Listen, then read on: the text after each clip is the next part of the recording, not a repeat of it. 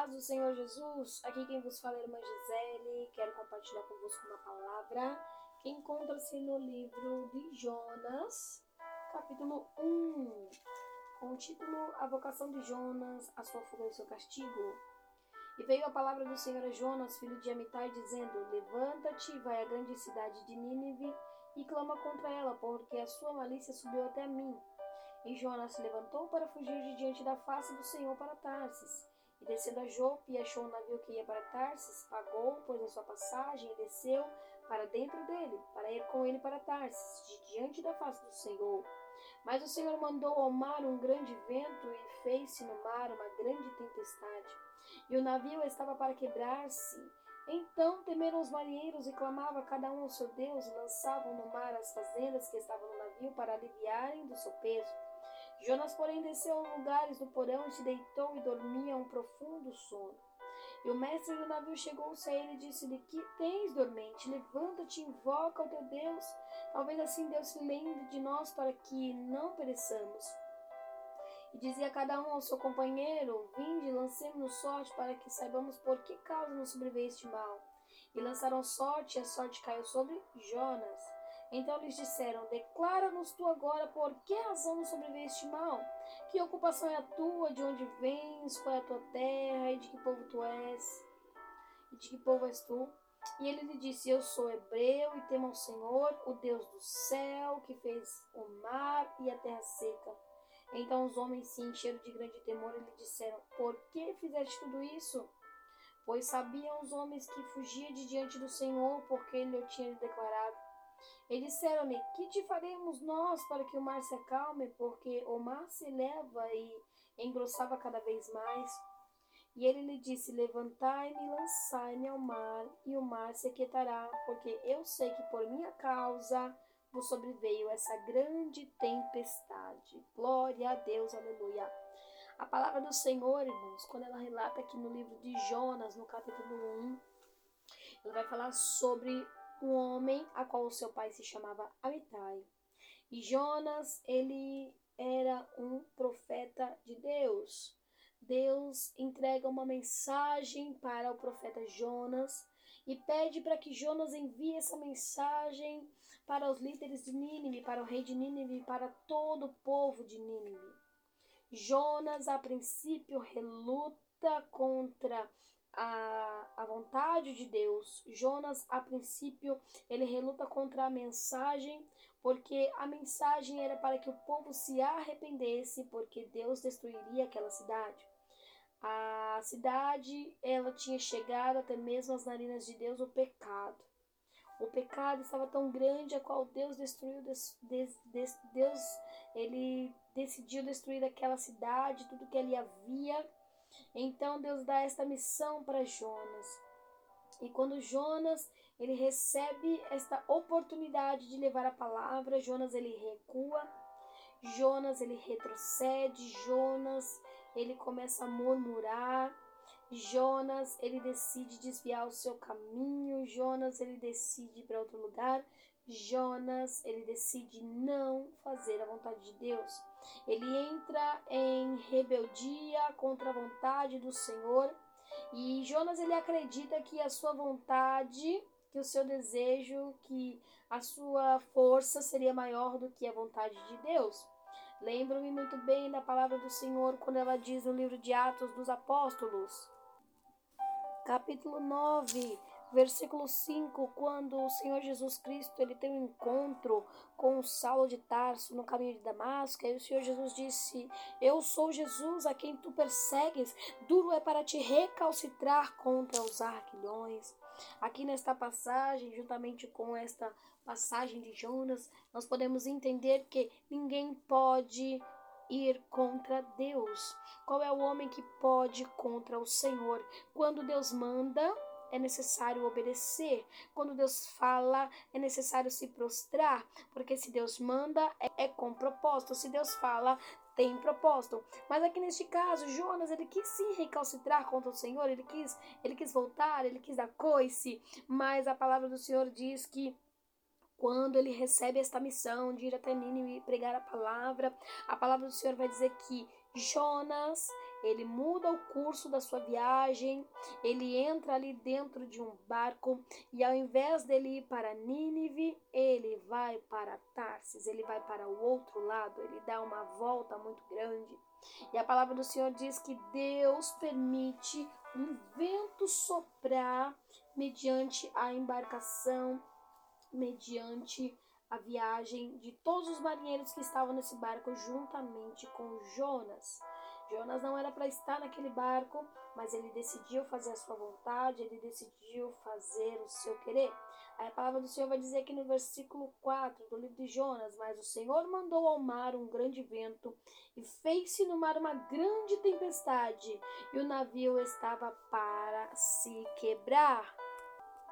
O que eu entendo com esta passagem, irmãos, é que muitas das vezes o Senhor, ele tem nos dado algumas tarefas, o Senhor ele tem nos dado algumas ordens, o Senhor tem falado conosco o que nós devemos fazer, como nós devemos andar, como nós devemos agir, mas muitas das vezes nós queremos recalcitrar contra os arguilhões, muitas das vezes queremos retroceder, queremos desistir do nosso chamado, queremos desistir daquilo que o Senhor colocou nas nossas mãos, queremos passar para o outro aquilo que o Senhor nos deu, queremos deixar que o outro faça aquilo que o Senhor colocou como objetivo em nossas mãos.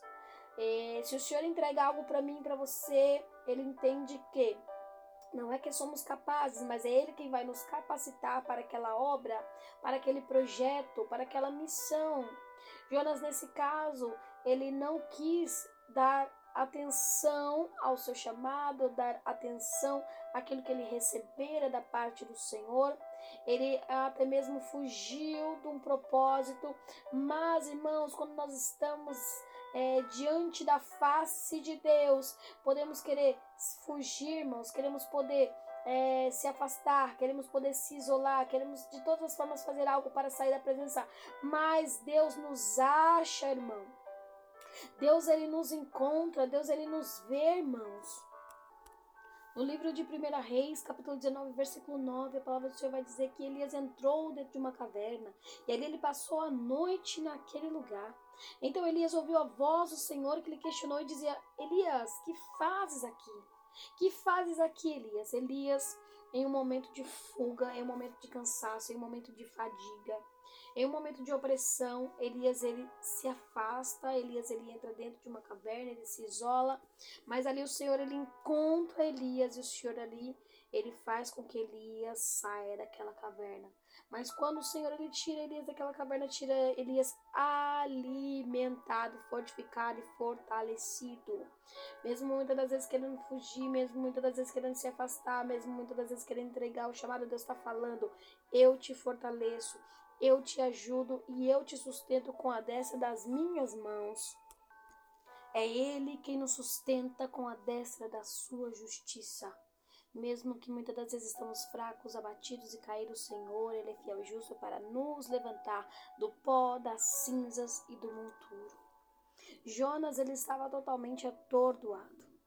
Mas aí quando nós vamos observar o motivo de Jonas estar fugindo, o motivo de Jonas estar correndo, o motivo de Jonas estar sendo oprimido por tal situação, podemos observar o que é que acontecia na cidade de Nínive. O que é que os ninivitas faziam para que Jonas tivesse tanto medo, para que Jonas tivesse tanta angústia, para que Jonas não quisesse chegar nem pisar os pés naquele lugar? Nínive era uma cidade que estava corrompida pelo pecado e pela maldade. O povo de Nínive era um povo vingativo, era um povo que não tinha escrúpulos na forma de agir, na forma de matar, na forma de destruir vidas. Era um povo movido por vingança. Porém, Jonas, quando recebe esta missão de levar a palavra, Jonas ele se lembra de tudo isso. Mas Jonas também se lembra da misericórdia de Deus, que Deus era um Deus misericordioso. Então, o fato de Jonas não querer ir até Nínive levar a mensagem é porque Jonas sabia que Deus ele era um Deus de misericórdia e que se o povo se arrependesse, Deus iria perdoá-los. Então, Jonas ele automaticamente ele vira as costas para o Senhor. Não é porque Jonas era covarde, não era nada disso, mas é porque Jonas sabia da misericórdia de Deus e que Deus poderia mudar a vida daquele povo se o povo se arrependesse. Irmãos, muitas das vezes na nossa vida nós vemos algumas pessoas passarem por certas dificuldades, por certas situações, e muitos atribuem aquela situação a um problema, a um pecado, e dizem: olha, Fulano tá assim porque pecou, Fulano tá assim porque errou, Fulano tá agindo assim porque fez isso, porque fez aquilo. Mas nós não sabemos a oração da pessoa, nós não sabemos se a pessoa se arrependeu, nós não sabemos se a pessoa orou, nós não sabemos se a pessoa tem falado com Deus. E na maioria das vezes, nos nossos pensamentos, muitas das vezes, é julgar o outro, é não querer ajudar o próximo, é deixar com que a pessoa se vire sozinha no seu problema, mas aqui Deus ele mostra e demonstra o seu amor pelo ser humano, ainda que esteja no pecado, ainda que esteja cometendo atrocidades, ainda que seja uma pessoa com muitos escrúpulos, se ela verdadeiramente se arrepender diante do Senhor, Deus a liberta, Deus salva, Deus limpa, Deus purifica, Deus dá novas vestes. Deus troca as vestes sujas por vestes limpas. Então, muitas das vezes agimos como Jonas, não queremos cuidar, não queremos falar com aquela pessoa, queremos deixar de lado, mas o Senhor está falando para que leve a palavra, leve a mensagem para aquela vida, para aquele ser humano, para aquele que um dia estava na presença e hoje se afastou, para que ele volte aos caminhos do Senhor, talvez através de uma palavra, de uma mensagem enviada por Deus através dos nossos lábios, aquela pessoa se volte para Deus, se converta diante do Senhor, aquela pessoa volte a ter comunhão com Deus, e muitas das vezes queremos retroceder, não queremos falar o que Deus manda e queremos fazer do nosso jeito, da nossa vontade, agindo pelo nosso ego. Jonas psicologicamente ele estava um pouco abalado em saber que ele seria um canal de Deus para levar uma mensagem de salvação a um povo a qual ele detestava, a qual um povo ele não tinha zelo e nem tinha amor. Mas Deus mostra para Jonas que através dele, daquele que estava a odiar, ele seria o canal de bênção na vida daquele povo que estava cometendo o que não sabia discernir nem da sua mão direita nem da sua mão esquerda pessoas que estavam adorando a outros deuses, pessoas que estavam fazendo coisas que não agradavam ao Senhor sem saber, sem ter direção, e ali ele, Deus usa Jonas para ser um instrumento, um norte para aquelas pessoas, para se render aos pés do Senhor, para que eles tivessem o coração quebrantado e contrito diante de Deus, para que conhecessem o verdadeiro Deus Muitas das vezes o Senhor ele quer nos usar para ser um canal de bênção na vida de alguém, para que alguém tenha um coração quebrantado e contrito, para que alguém se achegue ao Senhor, para ser convencido pelo Espírito Santo de Deus do pecado, do juízo e da justiça.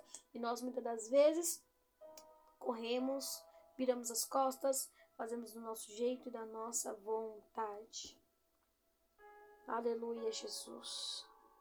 Deus, ele tem salvação para o pecador. Deus ele tem salvação para o meu familiar, para o teu familiar. Deus tem salvação para aquele que está afastado do evangelho. Deus tem salvação para aquele que está no crime, na prostituição, nas drogas, no homossexualismo. Deus, ele tem salvação para aquele que se arrepende. Deus tem salvação assim como Deus teve salvação para o povo de Nínive, que quando Jonas chegou naquele lugar e começou a anunciar a palavra de Deus, Primeiro ele teve que passar pelo vento, teve que passar por dentro do ventre do peixe, teve que ficar lá pensando, raciocinando, meditando, teve que passar por um, por um período difícil, teve que passar até mesmo por um castigo do Senhor. E muitas das vezes Deus envia situações em nossas vidas e falamos e atribuímos ao diabo. Mas a Bíblia diz que esse vento foi enviado por Deus. Foi permissão do Senhor o peixe tragar Jonas. Não foi o diabo, mas foi Deus.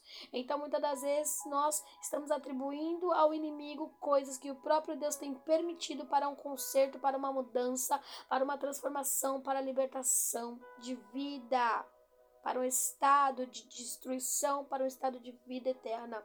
Então, Deus ali que permitiu toda essa situação para que Jonas reconhecesse que Deus é Deus e que não tem como recalcitrar contra o Senhor. E não adianta retroceder, tem que fazer a vontade do Pai. E é mais gostoso, é mais alegre, é mais satisfatório quando eu e você obedece ao Senhor de coração íntegro, de coração alegre, de coração grato por tudo que Ele fez por nós naquela cruz. Mas muitas das vezes, no momento do nosso ego, do nosso eu, a gente não consegue enxergar, só enxergamos os nossos problemas, a nossa vontade, os nossos desejos. E acabamos deixando a vontade do Senhor de lado, mas Ele nos faz lembrar, Ele nos faz retroceder, Ele nos faz enxergar a Sua vontade para a qual nós fomos escolhidos, para a qual nós fomos chamados a fazer o Teu querer e a Tua vontade. E a palavra do Senhor vai dizer que Deus leva Jonas para este lugar e Jonas ele chega ali em Nínive. E ele já com o coração quebrantado, já com uma mente mais contrito, coração mais contrito, uma mente mais ligada na vontade do Senhor, mais obediente. Ali Jonas ele começa a falar que Deus iria destruir aquela cidade. A princípio o pensamento de Jonas é que a cidade realmente seria destruída, em que ali ia ser tudo acabado, Jonas não entendia que Deus ele enxergava no profundo, no oculto, no escondido do coração de alguém, que ali haveria possibilidade de arrependimento naquele lugar, naquelas vidas. E quando ele começa a anunciar sobre a, a, a destruição, Deus começa a trabalhar no coração do homem, o Espírito de Deus começa a agir no coração do homem, a ponto do próprio rei pedir para que todos, homens, mulheres e crianças, até os animais, jejuassem. E ali eles se colocam em panos de saco, sobre cinza sobre as suas cabeças, e ficam ali por um longo período em jejum. E todos reconhecem que é Deus na vida do profeta Jonas. Muitas das vezes até nós não, não reconhecemos que Deus é na nossa vida. Mas Deus ele vai usar outro para mostrar que Deus é conosco, que para aquele que está nos usando, ele vai mostrar que é propósito dele, não por mérito nosso, não por nós acharmos alguma coisa, não, mas por nós estarmos ali obedecendo a voz do Senhor, ele vai nos usar como instrumento dele, assim como o Senhor fez na vida de Jonas. E houve arrependimento sobre a cidade de Nínive, do grande ao pequeno, do pequeno ao grande, do animal em todos que estavam ali, que habitavam ali, houve um grande arrependimento. Isso chegou ao coração de Deus, a ponto de Deus desistir de destruir a cidade de Nínive. Deus é um Deus que muitas das vezes, igreja, quando ele vê o arrependimento verdadeiro, ele volta atrás, ele retrocede sim, ele desiste de fazer algo que ele ia fazer de mal ali, ele transforma o mal em bem. Assim também sabemos da história de Manassés aonde Manassés também ele usou do seu poder para fazer coisas ruins, para adorar outros deuses, para entregar os seus próprios filhos ao, aos demônios para entregar os seus próprios filhos e queimá-los ao fogo. Deus faz com que Manassés passe por uma situação difícil, é levado como cativo, mas Manassés se arrepende, lembra do Deus de seus pais e ali ele começa a orar ao Senhor e com arrependimento e com lágrimas, Deus perdoa os pecados de Manassés e restitui o seu reinado. Deus ele vê a nossa lágrima, Deus ele contempla o coração contrito. Deus ele vê um coração arrependido. Deus ele vê um coração que se prostra verdadeiramente e ali Deus ele muda o pensamento de destruir em bênção. Deus transforma a maldição em bênção. Deus transforma a tristeza em alegria. Deus transforma o choro em felicidade. Quando há um arrependimento verdadeiro, e ainda Deus ele ainda restitui, ele ainda restitui sobre as nossas vidas as bênçãos dele novamente, quando há um arrependimento, quando há uma transformação, quando há uma mudança. Talvez nós olhamos para um parente, talvez nós olhamos para alguém, talvez nós vimos alguém ali na rua e olhamos e falamos assim, olha para essa pessoa, talvez não tenha jeito, já tentei, já orei, já falei, eu já ministrei para essa pessoa, eu já orei com essa pessoa, eu já desci as madrugadas, eu já chorei, mas eu não vejo mais solução, eu não vejo mais mudança. Ei, quem com quem, quem pode transformar o homem, quem pode convencer o homem do pecado, do juízo e da justiça é o Espírito Santo de Deus. Eu e você não tem poder nenhum para mudar a vida de ninguém. Eu e você não tem capacidade alguma para mudar a vida de alguém, mas nós somos a influência de Deus para pregar a palavra e aquela pessoa ser transformada por intermédio do Espírito Santo de Deus. É Ele que vai no profundo, no oculto, no escondido, no íntimo, no coração. É Ele que vê todas as coisas, é Ele que chega no intelecto, na mente, é Ele que sonda, é Ele que limpa, é Ele quem trabalha, é Ele que modifica, mas Ele usa alguém, Ele usa um instrumento para poder levar a palavra. Por mais que sejam repetidas vezes, por, por mais que sejam muitas vezes, nem que seja no leito da dor, mesmo que seja no último minuto, ao arrependimento. Para aquele que verdadeiramente acredita que Deus existe. Para aquele que verdadeiramente acredita que ainda assim há uma chance de esperança. Jonas, ali no seu consciente, no seu coração, ele não queria que isso acontecesse. Mas Deus começa a mostrar para Jonas que não é do jeito de Jonas, que não é da vontade de Jonas, que não é do jeito que ele quer, que não é da forma que ele almeja, que não é da forma que ele deseja, mas é da forma de Deus. É do jeito de Deus, é da maneira de Deus, é na expectativa de Deus, é no querer de Deus. É Deus quem liberta, é Deus que transforma, é Deus que muda, é Deus quem lapida, é Deus quem traz a consciência do homem aquilo que está errado e faz o homem se consertar. É Deus quem traz na memória do homem o que o homem está fazendo de errado e faz com que o homem venha mudar as suas atitudes. Às vezes tem alguém falando, às vezes tem alguém ali tentando corrigir, às vezes tem alguém ali exortando, mas muitas das vezes parece que entra no ouvido e sai pelo outro. Mas quando o Espírito Santo de Deus ele pega, quando o Espírito Santo de Deus ele fala, quando o Espírito Santo de Deus trabalha, ninguém pode impedir o agir de Deus.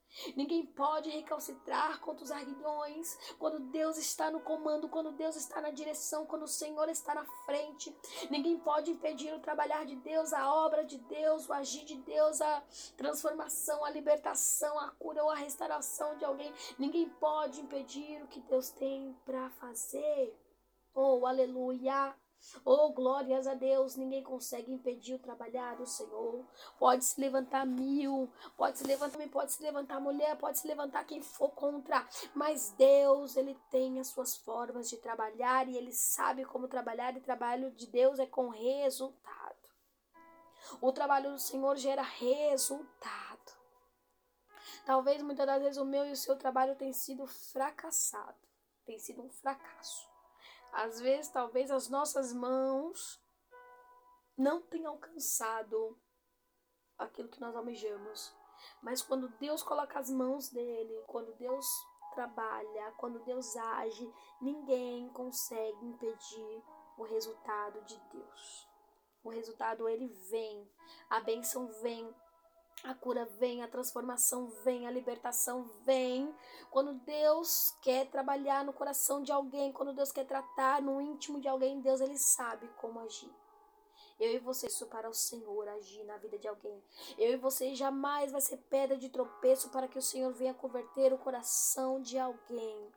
Eu e você jamais vai ser pedra de tropeço para Deus trabalhar e agir na vida de quem Ele quer abençoar curar, libertar, salvar e restaurar. Não existe pedra de tropeço para Deus, porque Ele é o grande eu sou. Ele tudo pode, Ele tudo faz. Aleluia, glória a Deus. Ele é Deus. E quem é que pode recalcitrar contra o Senhor? Quem é que pode impedir o trabalhar de Deus? Quem é que pode retroceder quando Deus ele quer prosseguir? Não tem como. Não tem como. Aleluia. O meu papel, o seu papel, o nosso papel é obedecer. Obedecer. Porque obedecer é melhor do que sacrificar. Há momentos em que Deus ele vai mandar o vento. Há momentos em que o Senhor ele vai mandar a tempestade. Mas é para colocar tudo no lugar. E não retribua e nem atribua o vento, a tempestade, o momento da provação ao inimigo, não. Porque quem tem poder sobre as nossas vidas é o Senhor. Ele permite o vento, ele permite a tempestade para colocar tudo no seu devido lugar. Muitas das vezes para nos amansar, muitas das vezes para nos colocar na obediência, muitas das vezes para nos trazer de volta aos caminhos, ao caminho dele, ao centro da vontade dele, ao querer dele, ao caminho, porque o caminho só é um, Jesus, o caminho, a verdade e a vida. Então há momentos que o Senhor ele vai permitir sim algumas situações na minha na sua vida para que nós venhamos estar no centro da vontade dele. Para estarmos de acordo com aquilo que ele nos chamou com o seu propósito. Muitas das vezes a a preocupação, o psicológico, a mente, ela vai ficar um pouco abalada quando nós quisermos agir com as nossas vontades. Quando nós estivermos agindo fora da vontade do Senhor, a nossa mente sim, ela vai começar a ficar um pouco atribulada, os nossos pensamentos vai ficar assim um pouco perturbado, parece que a direção ela vai sair fora do caminho, por quê? Porque a nossa mente não está fazendo jus à vontade do Pai. Mas quando a nossa mente ela se volta para Deus, quando o nosso coração se volta para Deus, quando os desejos e a vontade se volta para Deus, parece que as coisas começam a caminhar, parece que começa a dar tudo certo. Parece que as coisas começam a alinhar os seus eixos, parece que tudo volta para o lugar de onde não deveria ter saído. Parece que os, os pensamentos eles voltam a se alinhar quando a gente entra na vontade de Deus no querer do Senhor, no desejo do Pai. Aleluia, glória. Jonas, ele se alinhou à vontade de Deus, mesmo contra a sua vontade. Mas ele decidiu respeitar a vontade de Deus. As coisas começaram a dar certo, as coisas começaram a caminhar, uh, os arrependimentos começaram a surgir quebrantamento começou a acontecer, quando os pensamentos começaram a se alinhar, quando Jonas começou a caminhar junto à vontade de Deus, aquilo que estava torto começou a se endireitar, aquilo que estava fora do lugar começou a voltar para o lugar, aquilo que estava errado começou a ficar certo, aquele que era mal começou a ficar bom. Aquele que outrora queria prejudicar o outro já não queria mais prejudicar, mas estava ali lado a lado com ele, ajudando ele porque os pensamentos estavam se aliando à vontade de Deus. Se as coisas estão desalinhadas, se os pensamentos não estão batendo, se o foco não está sendo mais o mesmo, se a direção já não está correta, é porque não está na direção do Senhor, não está na vontade de Deus, não está nos pensamentos do Senhor, está indo remando contra a maré, indo fora do curso indo para o norte ao invés de ir para o sul. Então o Senhor está falando: alinhai os teus pensamentos comigo, alinhai os teus pés junto aos meus, alinhai a minha vontade, alinhai a tua vontade com a minha vontade, alinhai os teus desejos com os meus desejos e vai dar tudo certo. Vai ter resultado, vai ter bênção, vai ter vitória, vai ter cura, vai ter libertação vai ter transformação, vai ter mudança de vida, de atitude, vai vir algo novo, porque os pensamentos estão sendo alinhados, as vontades estão sendo alinhadas, o propósito está sendo alinhado.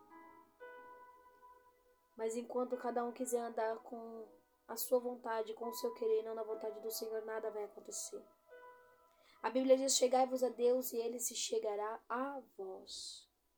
Glória a Deus. Que possamos, com esta mensagem vinda de Deus, alinharmos os nossos pensamentos ao Senhor, seguir na vontade de Deus, nos passos do Senhor, na vontade de Jesus Cristo, na obediência do Senhor.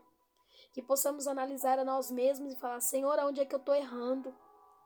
Senhor, onde é que eu estou falhando? Senhor, onde é que eu estou deixando a desejar? Senhor, onde é que eu estou em discordância com a tua palavra?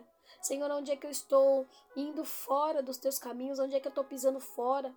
Em que embarcação eu estou entrando, a qual o Senhor não está lá? Meu Deus, me ensina, me instrui, me dirige, Senhor. Me direciona para que eu seja boca profética, para que eu seja um instrumento do Senhor, para que eu seja um canal de bênção, para que eu seja um instrumento afiado em Suas mãos. E não para que eu venha agir com rebeldia, não para que eu venha agir remando contra a maré, não para que eu venha agir de forma errônea, a qual o Senhor venha se desagradar de mim. Não, Senhor. Me instrui, me ensina a ceder, olhar aonde nós cairmos para poder melhorar os nossos passos, melhorar não só com palavras, mas com atitudes. É o que o Senhor espera de mim e de você. Não só palavras, mas atitudes em tudo pensamentos, vontades, desejos, na caminhada, no ministério, em tudo. O Senhor ele procura em nós uma mudança. Amém. Que o Senhor Jesus te abençoe te guarde, faça resplandecer o seu rosto sobre ti e te dê a paz. Que o Senhor te abençoe em nome de Jesus.